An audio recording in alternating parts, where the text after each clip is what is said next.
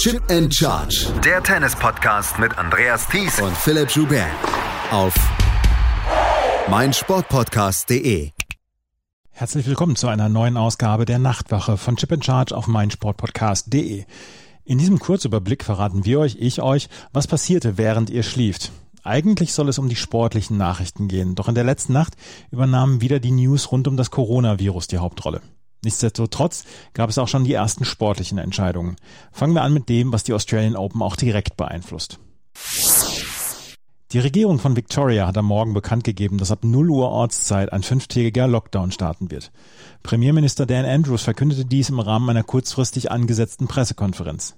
In den letzten Tagen waren wieder Fälle des Coronavirus in einem Hotel in Melbourne aufgetreten. Es handelte sich hierbei um die britische Variante. Einer der Infizierten hatte mehrere Stunden in einem gut besuchten Café gesessen. In den nächsten fünf Tagen dürfen die Bewohner Victorias nur notwendige Dinge einkaufen, Schulen, Geschäfte und Restaurants werden geschlossen. Die Australian Open werden weitergeführt, allerdings ohne Zuschauer. Die Spielerinnen und Spieler werden als Essential Workers eingestuft, können somit das Turnier weiterspielen. Wie es nach den fünf Tagen weitergeht, ist nicht bekannt. Heute sind noch Zuschauer anwesend im Melbourne Park und die haben schon die ersten Achtelfinalistinnen erlebt. Die Damen wurden früh angesetzt. Die erste Spielerin, die das Achtelfinale erreichte, ist Arina Sabalenka. Gegen die Amerikanerin Anne Lee spielte sie direkt um 11 Uhr in der Rod Laver Arena. Sabalenka hat eine schwache Bilanz bei Grand Slams. Erst einmal erreichte sie die zweite Woche eines der großen vier Turniere. Heute ist ein zweites dazugekommen. In überlegener Manier gestaltete sie das Spiel. Anne Lee hatte der Power Sabalenkas nichts entgegenzusetzen. Sabalenka gewann mit 6 zu 3 und 6 zu 1 und trifft jetzt im Achtelfinale in einem wirklichen Blockbuster auf Serena Williams. Serena jagt immer noch Titel 24 und auch hier ist sie nach wie vor im Rennen. Gegen Anastasia Potapova tat sich Williams vor allen Dingen im ersten Satz schwer.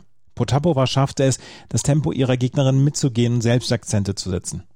Im ersten Satz führte die Russin schon mit 5 zu 3, ehe Serena vier der nächsten fünf Spiele gewann und den ersten Satz im Tiebreak holte.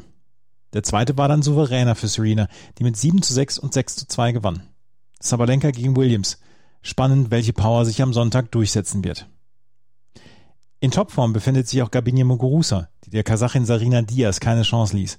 Muguruza siegte in weniger als einer Stunde und hat jetzt insgesamt in den ersten drei Runden nur etwas länger als drei Stunden auf dem Platz gestanden.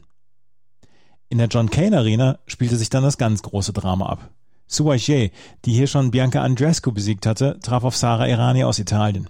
Die beiden deckten während des Matches quasi jeden Quadratzentimeter des Platzes ab. Es gab herausragende Ballwechsel zu sehen. Irani, die an Aufschlaghiebs leidet, war während der Ballwechsel eine absolut gleichwertige Gegnerin. Nur den Aufschlag, den konnte sie nicht so richtig durchbringen. Sie führte mit 5 zu 3 im dritten Satz, doch ihre letzten beiden Aufschlagspiele, die konnte sie nicht gewinnen. Jay gewann den dritten Satz mit 7 zu 5 und tritt, trifft jetzt auf Maketa Vondrushova, die gegen Sorana Kirstea gewann. Bei den Herren war zum Zeitpunkt der Aufnahme nur ein Match beendet. Pablo Carreño Busta war mit Bauchmuskelproblemen ins Match gegen Gregor Dimitrov gegangen. Beim Stand von 0 zu 6 und 0 zu 1 gab der Spanier das Match aus. Apropos Bauchmuskelprobleme, mittendrin im Spiel ist gerade Alexander Zverev, aber darüber sprechen wir nachher im Daily Down Under. Aus deutscher Sicht gab es in den Doppelwettbewerben zwei Niederlagen zu vermelden. Mona Bartel verlor an der Seite von Lin Zhu aus China gegen Alexandra Krunic und Martina Trevisan in drei Sätzen. Kevin Krawitz musste sich an der Seite seines neuen Doppelpartners Yannick Hanfmann in zwei Sätzen gegen die an acht gesetzten Pierre-Hugues Herbert und Nicolas Mahü geschlagen geben. Hinterher bestätigte Krawitz dann, dass sich sein Partner Andreas Mies einer Knie-OP hatte unterziehen müssen und mehrere Monate ausfallen wird. In unserem neuen Daily Down Under später am Tag werden wir auf die Ergebnisse der Nacht genauer eingehen. Dann werden wir natürlich auch aus den Pressekonferenzen einige Stimmen dabei haben.